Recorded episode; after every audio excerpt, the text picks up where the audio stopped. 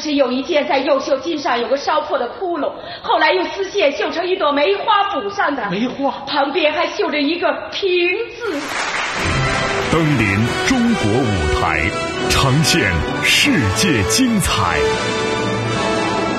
中国国际广播电台，国家大剧院。各位听友，大家好，欢迎您收听国家大剧院，我是主持人时代。六月十号到二十二号，话剧《简爱》在经历全国众多城市的巡演之后，再度回归大剧院戏剧场，开启第十二轮演出的序幕。熟悉的故事、感人的情节、精致的布景、默契的演员。当开场钟声响起，偌大的舞台上现出一架钢琴、一个旅行箱。袁泉扮演的简爱默默地走上舞台，走向钢琴，静静地弹奏起全剧的主题音乐。悠扬的乐声响起，如一把钥匙插进机关，开启了整个故事的序幕。此时，在散开的晨雾中。桑菲尔德庄园出现在观众的视野里，肃穆而古典的英式古堡一下子将观众带到了一百多年前的英国，仿佛连周围的空气也散发着潮湿的英伦味道。整个戏剧场舞台变身成为一座巨大的古堡，在不断的旋转变换中，营造着意味深长的故事意境。而戏剧场原本的乐池区呢，也生成为了呃罗切斯特家中的客厅。《简爱与罗切斯特》的很多场戏就在这里展开。这种舞台的调度方式，在以往大剧院的话剧演出当中呢，还极为的少见。既巧妙结构了故事空间，又使得演员的表演与观众呢分外的接近。在当晚的演出当中，袁泉与王洛勇如灵魂附体般的精湛表演，不断的在舞台上掀起巨大的情感波浪，一浪接一浪的拍打着观众的心。简爱与罗切斯特从相遇、相知、相爱、相别、相托的爱情长跑，一点不让人觉得拖沓冗长，而是一直牵引着观众的心，让现场所有的人时而为两人意味深长的智慧对答而屏息静气，时而呢为两人心有灵犀的深情告白而会心微笑，时而为两人命运多舛的爱情波折而眼眶发红。临近结尾处，简爱重新回到了桑菲尔德庄园，和双眼失明的罗切斯特再次相逢在长椅上。那一幕荒凉与温暖交汇，更多的细节隐匿在二人耳语般的低吟浅唱之中。光影明灭间，将爱和希望的主题和盘托出。谢幕时分，现场爆发出了热烈的掌声与欢呼声。这是五年的时间里近百场演出的磨合才能够造就的精彩。袁泉和王洛勇两人日臻成熟、饱含感情的演绎，已经让他们和角色融为一体，真挚而富有诚意。任时光飞逝，岁月流转，经典依旧值得回味。在过去十一轮的演出当中，袁泉、陈数。朱洁三位杰出的女演员都曾出色的演绎简爱，其中袁泉出演的简爱呢，更是贴合观众对于名著中简爱形象的理解。作家余华评价袁泉是：她从不与别人抢戏来增加自己在舞台上的光彩，而是沉浸在自己的角色里，或者说那个时候角色就是他自己。所以，即使他柔弱的站在那里，也比别人强大。伴着简爱。袁泉收获了戏剧界最高荣誉梅花奖。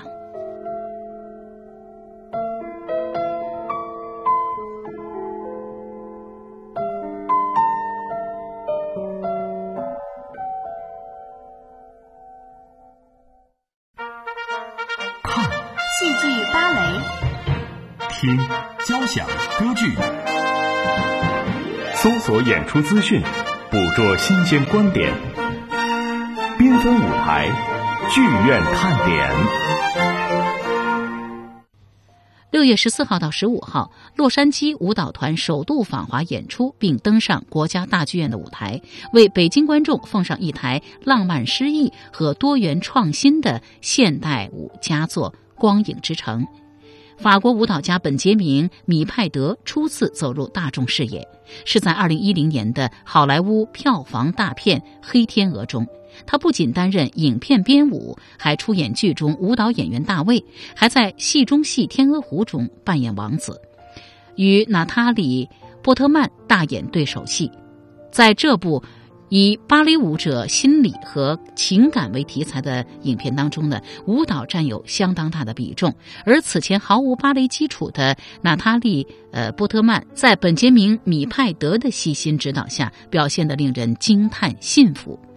并凭借《黑天鹅》一举捧得奥斯卡小金人。在工作过程中，娜塔莉·波特曼与本杰明·米派德产生了情愫，喜结连理。其实早在呃成为娜塔莉·波特曼丈夫之前呢，本杰明·米派德已经凭着才华和努力，在国际舞坛闯出了自己的一片天地。一九七七年出生的本杰明，跟随做舞蹈教师的母亲，在非洲的塞内加尔长大，童年伴着非洲鼓的韵律起舞。在采访中呢，他坦言：“舞蹈就是我的生活，就是这么简单。”从考取里昂国家音乐学院。学习古典芭蕾，到赢得洛桑大赛大奖，再到加盟呃纽约城市芭蕾舞团，并晋升为首席舞者。他不拘一格的编舞作品，逐渐成为了巴黎歌剧院芭蕾舞团、美国芭蕾舞剧院、马林斯基芭蕾舞团等著名芭蕾舞团的常演剧目。本次洛杉矶舞蹈团首次访华，带来了2012年9月首演于洛杉矶迪士尼音乐厅的《光影之城》，其中包括了三位编舞家的经典作品：本杰明·米派德的《印象》，还有伊曼纽加特的《摩根最后的擦擦声》，威廉·福塞斯的《五重奏》。世界顶级的艺术殿堂，古典现代的交相辉映，视听盛宴的完美呈现。大剧院全接触。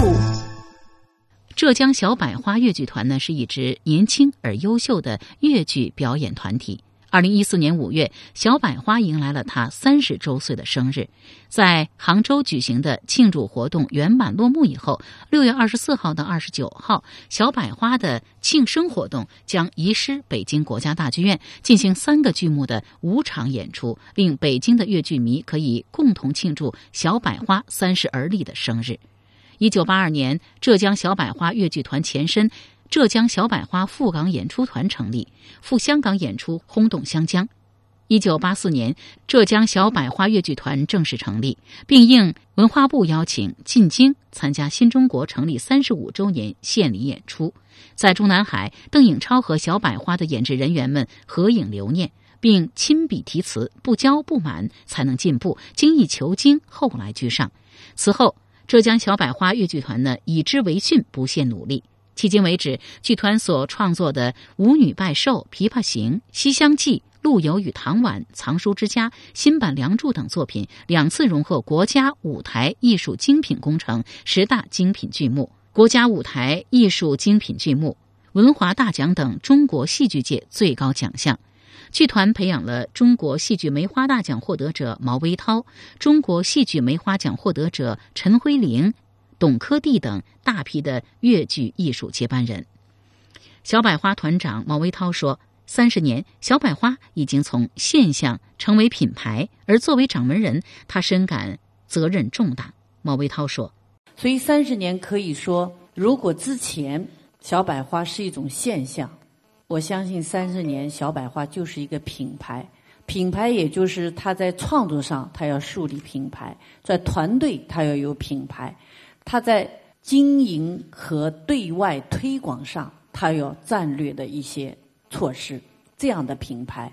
那么小百花在这个三十年当中，我大概差不多正好十五年时间，一半的时间我是在当团长，所以他的成败得失，我真的是有相当大的这个责任和担当。这种压力，十五年来对我来说是，我常常想逃。但是逃不开，它似乎像是我的宿命一样。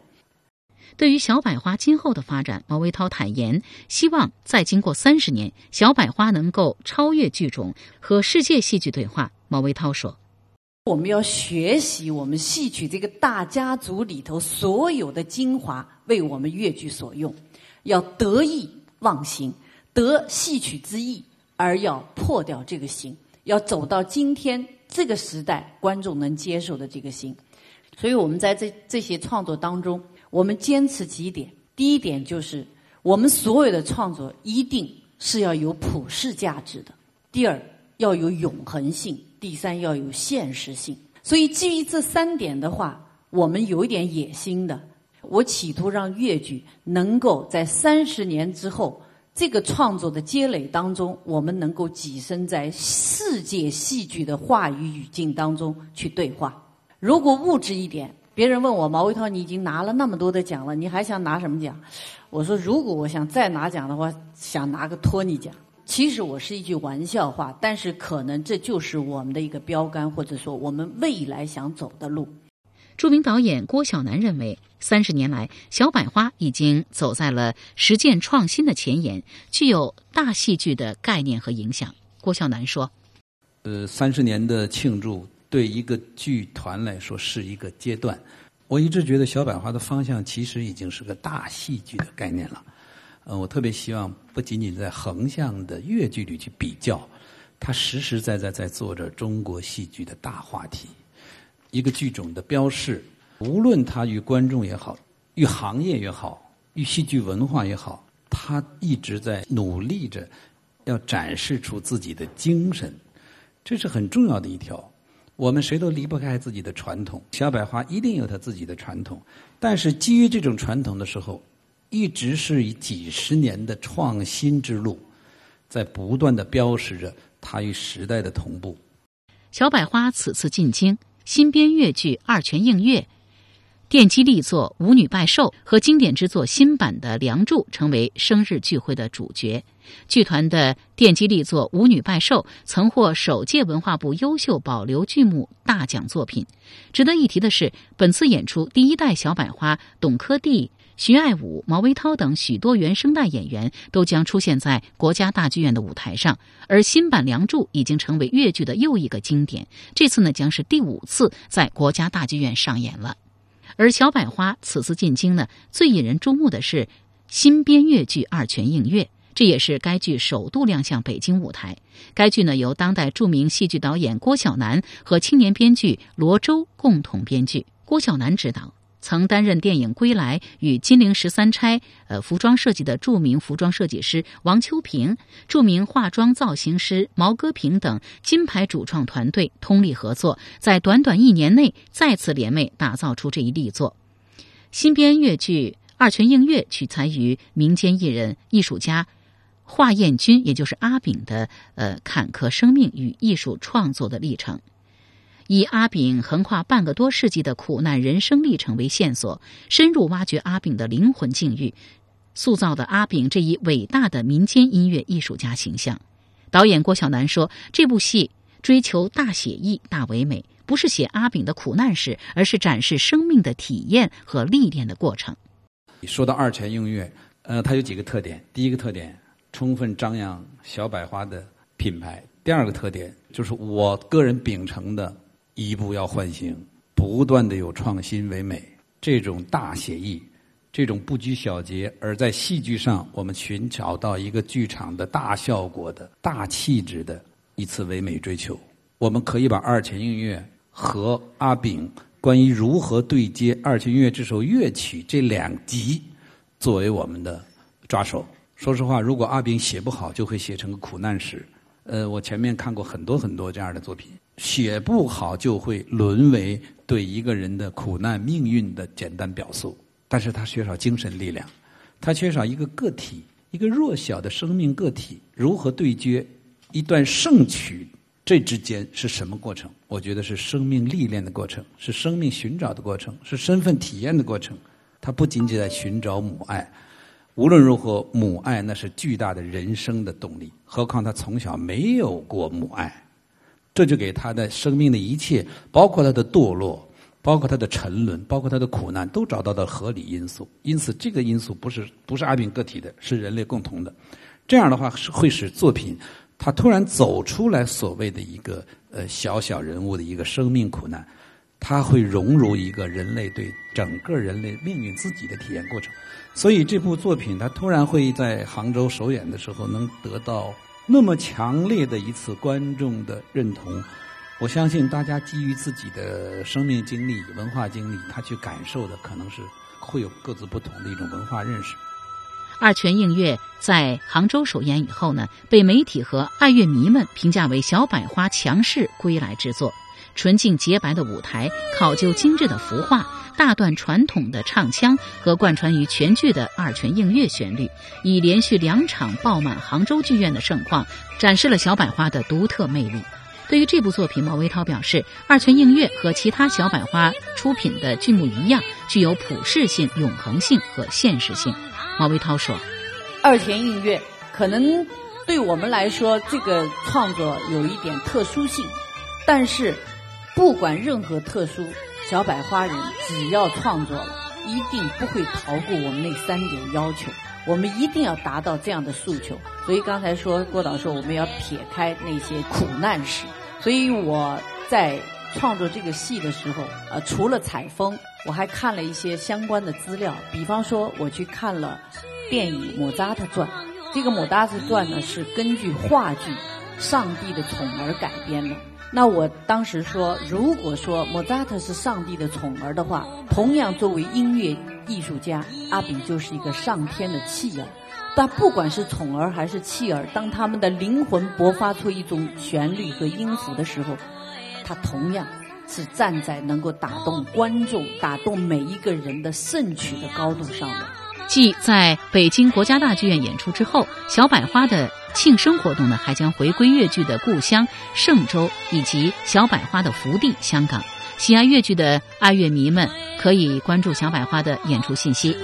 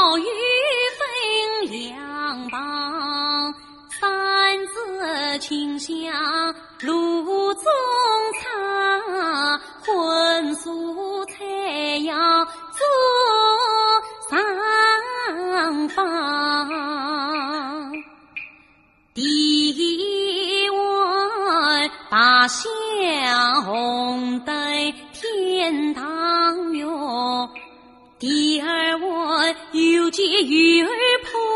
鼻香第三碗香菱蘑菇炖豆腐第四碗白菜香干炒千张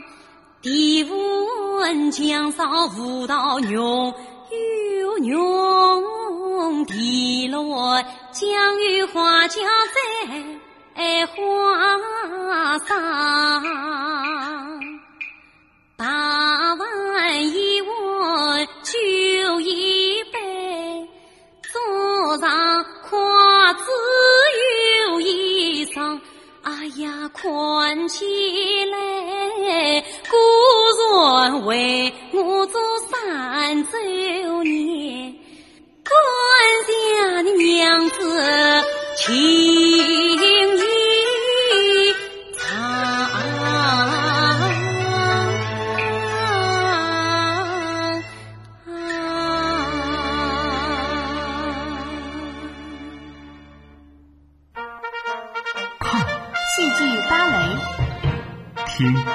响歌剧，搜索演出资讯，捕捉新鲜观点，缤纷舞台，剧院看点。六月十号到十五号，由好莱坞著名影星、奥斯卡奖获得者蒂姆·罗宾斯执掌的美国洛杉矶演员班剧团，开启首度中国之旅，用一部用美式幽默碰撞英伦经典的喜剧《仲夏夜之梦》，恭贺莎翁诞辰四百五十周年。提起蒂姆·罗宾斯这个名字，在大部分的观众眼里呢，他是《肖申克的救赎》中虽身陷囹圄，却依旧挣扎着张开双臂奔向自由的安迪。他也是好莱坞为数不多既能写能导又能演的才子之一。但你也许不知道的是，荧幕之外的蒂姆·罗宾斯呢，更喜欢戏剧，并创立了美国洛杉矶演员班剧团，在全世界演出了一百五十多部戏剧作品。他喜欢称戏剧为爱人。I've been doing this for uh, 33 years. 美国洛杉矶演员班剧团创立于1981年，我在那儿工作了33年。其实，在我进入电影行业之前，我就已经在做戏剧了。我的梦想从来不是电影，而一直就是成为戏剧导演。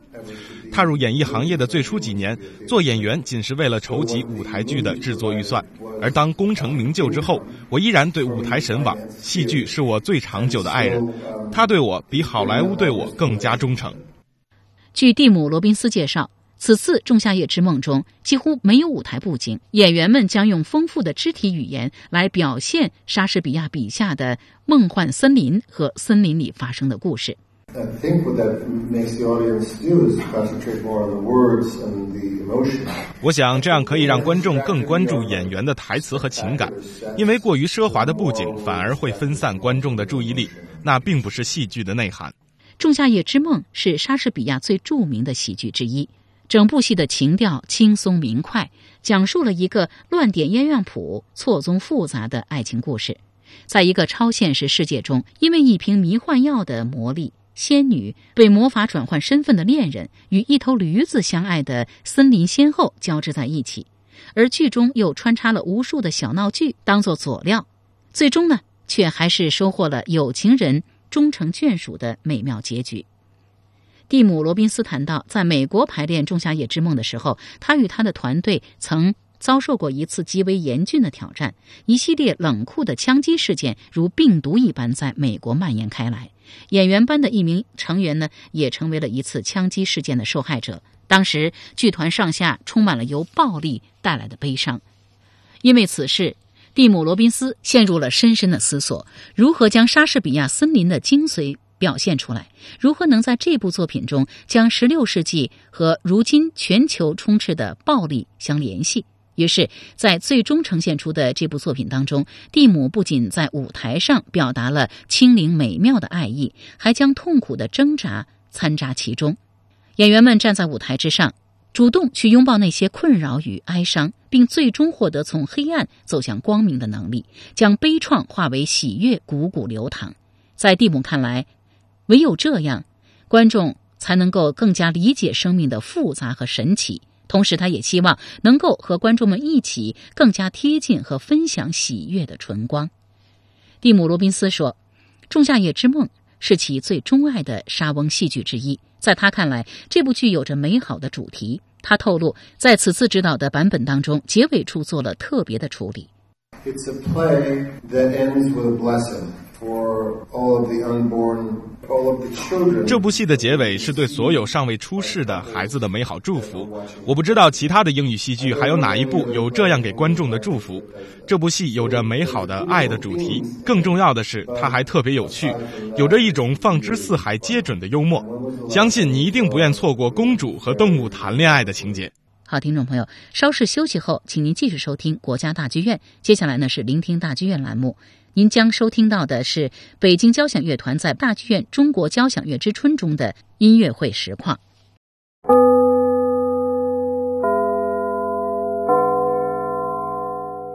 演出马上就要开始，